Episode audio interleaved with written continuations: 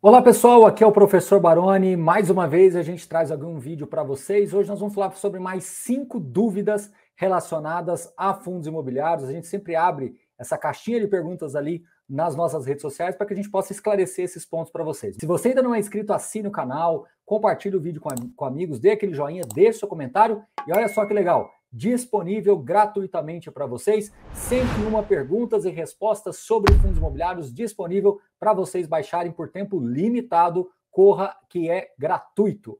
Vamos à nossa primeira dúvida lá, né? Sempre fica aquela dúvida quando falam da abertura ou fechamento de curva de juros e como isso impacta os fundos imobiliários. O que é isso especificamente? Né? O termo de abrir os juros ou fechar uma curva nada mais é do que os juros subirem, ele abre essa curva, e os juros baixarem, ele fecha essa curva.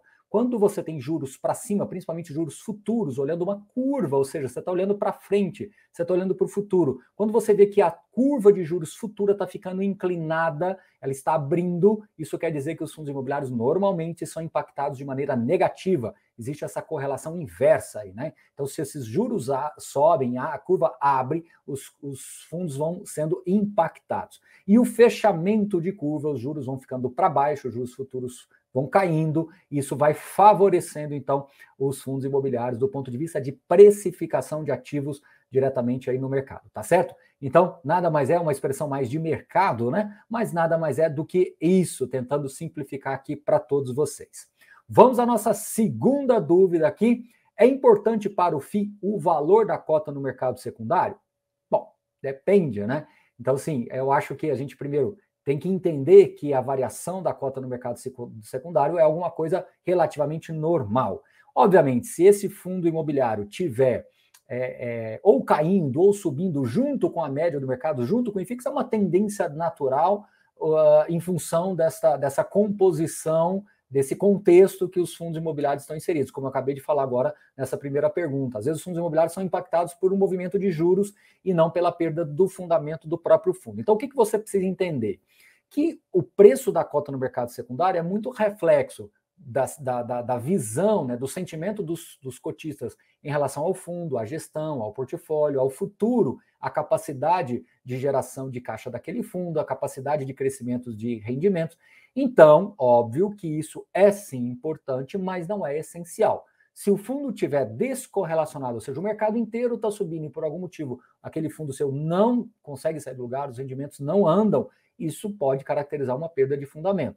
O inverso também, se porventura os fundos imobiliários estiverem caindo como um todo e fixo para baixo, e este fundo especificamente estiver muito para cima, significa dizer que o mercado renovou as expectativas, tem, estão com expectativa, né? o mercado está com uma expectativa superior. Então, é sim importante, mas não é uma condição assim para você se preocupar ou não. Acho que é uma condição de você entender melhor o motivo ah, daquele movimento específico no fundo e saber o quão inserido isso está dentro do contexto geral da própria indústria de fundos imobiliários. Porque pode ser um movimento sistêmico ou um movimento direcional. Quando é um movimento sistêmico, os fundos imobiliários como um todo estão caindo por causa dos juros, então acho que você deve ficar menos, eu diria, preocupado com essa situação, ou nem talvez nem usar essa palavra, mas menos é, a, a, a, sem, sem tentar entender muito ou se conformando mais com a condição de mercado. Quando é uma coisa específica do comportamento do seu fundo, tentar colocar um pouquinho mais a lupa, tentar estudar um pouco mais aquele caso, pode ser interessante sim, tá certo? Questão número 3, muito importante essa, aliás, uma dúvida bem recorrente. Os rendimentos são afetados quando a cotação cai?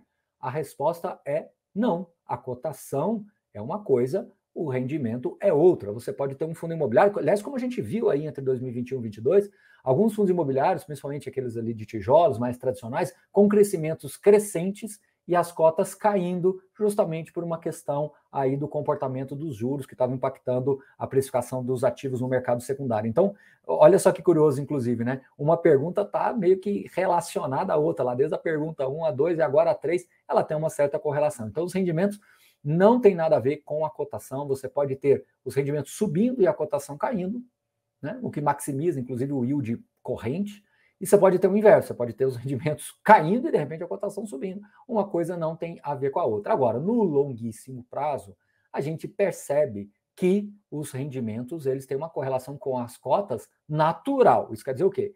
fundos que historicamente pagam rendimentos mais robustos, assim, do ponto de vista de segurança, de fluxo, de recorrência, é, tende a ter uma precificação do mercado secundário mais favorável, principalmente quando você tem uma onda mais positiva da indústria, são os fundos que, via de regra, recuperam-se mais rápido, tá? Então, isso tem uma, uma, uma, uma, uma ligação, eu diria, muito mais conceitual do que do dia a dia ali. Tudo bem? Vamos à questão 4. Essa é um pouquinho mais difícil, hein? Como encontrar o rendimento recorrente de um fundo imobiliário? Nesse caso, a gente vai ter que imaginar ali uma demonstração de resultado de exercício, uma DRE, que vem normalmente ali nos relatórios gerenciais e não tem um padrão, mas a maioria dos gestores trazem essa, essa demonstração de resultados, essa DRE, com algumas linhas, entre elas uma linha que é a receita operacional do fundo, a receita dos aluguéis, a receita do fundo, receita imobiliária, cada um ali coloca de um jeito. E embaixo tem uma receita não recorrente, uma receita com ganho de capital, uma receita que foi originada pelo lucro de algum imóvel que foi vendido, pelo lucro de CRIs que foram negociados, fundos de fundos, né, ali que tem as suas cotas é, que, é, que tem, possuem cotas que negociam-se ali diretamente no mercado também. Então, o, alguns gestores eles dividem essa linha. Quando há essa divisão, fica mais fácil, porque você consegue ver o que é recorrente, que é a receita imobiliária, e o que é não recorrente, que é a receita originada de ganho de capital. Então, esta é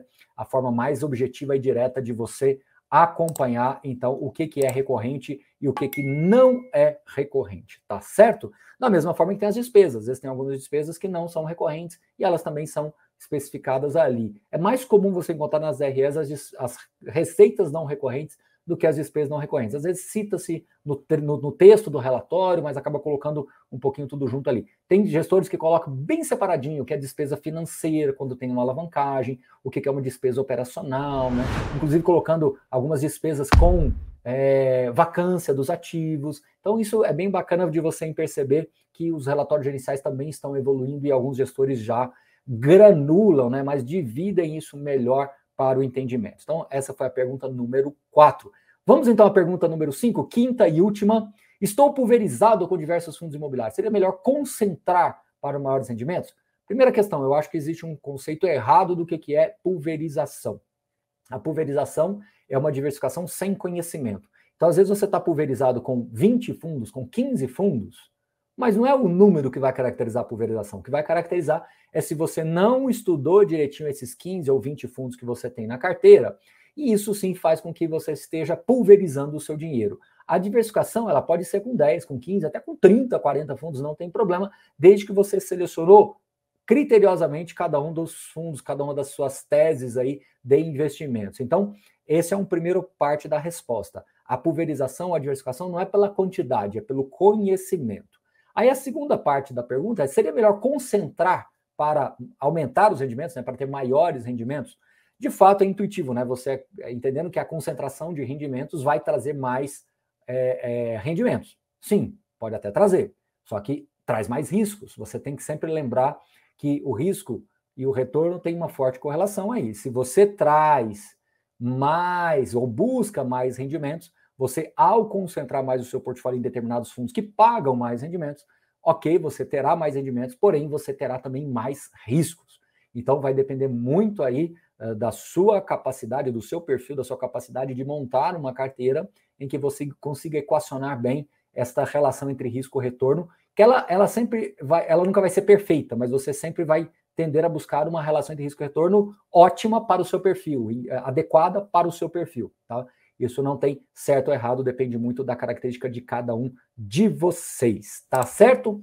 Bom, mais uma vez quero lembrar a todos vocês de se inscrever no canal, e baixar gratuitamente 101 perguntas e respostas sobre fundos imobiliários disponível para vocês por tempo limitado. Então corra, participe. Espero que vocês tenham gostado dessa série aí de cinco dúvidas que a gente tem trazido para vocês. Quando aparecer o box lá no Instagram, lá nas redes sociais, em tudo que a gente vai puder nos comunicarmos aí com vocês, lembre de preencher e colocar sua dúvida. Quem sabe ela vai estar no próximo vídeo. Um forte abraço e até a próxima. Valeu!